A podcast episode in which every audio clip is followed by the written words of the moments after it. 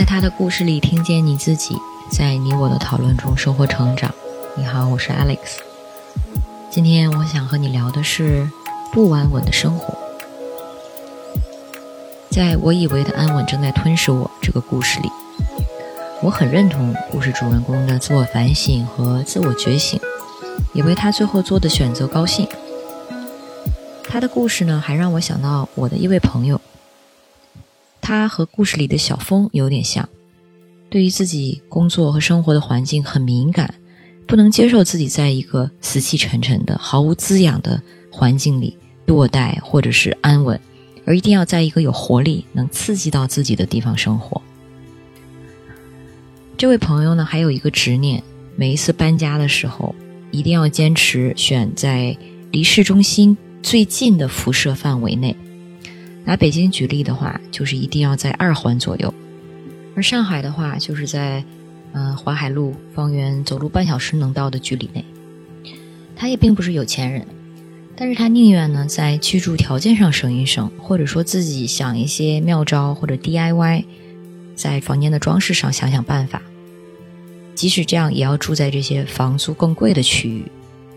但是我了解他，我知道他喜欢这样做，并不是出自虚荣。而是出自一种基于生活经验的原则，那就是：如果你离风暴中心近一半，你的生活就可能会丰富好几倍。事实上，我们在回国之前，我和这位朋友也做过很久的室友，我们一起先后换过三个住处，所以因为他的影响，我也体会过这种区别，就是住在离市中心不同的距离会带来的。生活上影响的区别，比如说，十分钟的车程和二十分车程的两个住处，虽然距离只相差十分钟，但是会极大的影响社交生活。比如说，从最实际的角度上说的话，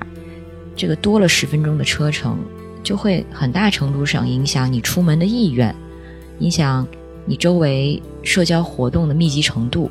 还有一些，比如说回家的考虑，而我们住在离市中心十分钟车程的那个住处的那段时间，的确是我们的社交生活最丰富，而且结识了最多的有趣朋友的一段时间。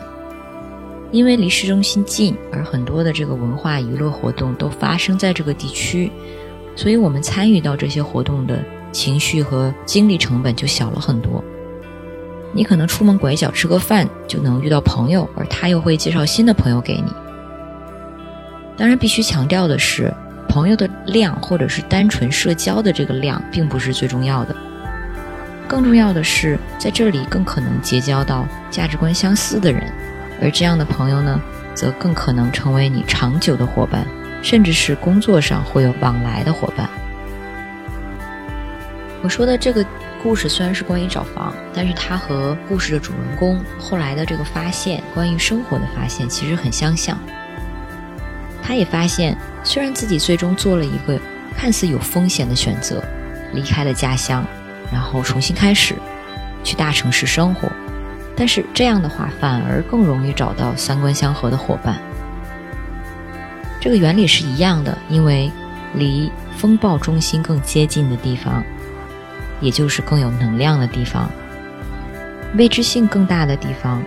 也就是可能性更多的地方。所以，不安稳的生活，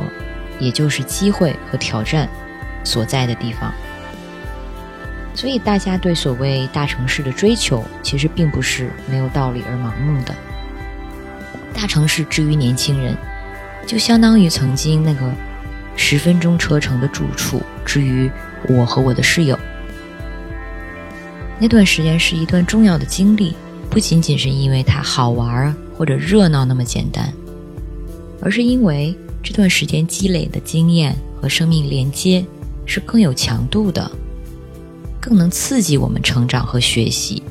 更能长久的滋养我们之后的人生的。我甚至认为，对于一个年轻人的成长来说，可能没有比同伴更重要的因素了。同伴比家人、导师或者亲戚朋友这些因素都重要，因为同伴才是你最直接的参考系。同伴的生存经验对你来说才是有直接参考价值的，或者说直接可以看到自己可能成为的样子的。就像故事中的主人公和他的两位前同事的关系，而且年龄相近的同伴，他们带来的不光是个人层面上的一种影响，更重要的是，这样同伴关系能够结成一种网状结构，而在网状结构中，一切的可能性或者机会其实都是加倍的，或甚至是指数倍的。而相比在家乡的生活。或许我们在家乡，就像故事主人公说的，我们更可能买得起房，更可能有安闲的稳定工作。但是，就像他说的，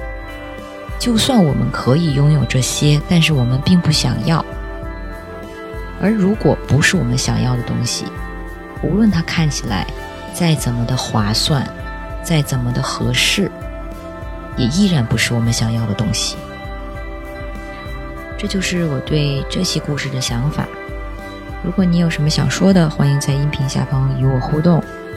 让我们在讨论中收获成长的智慧。我是 Alex，下期见。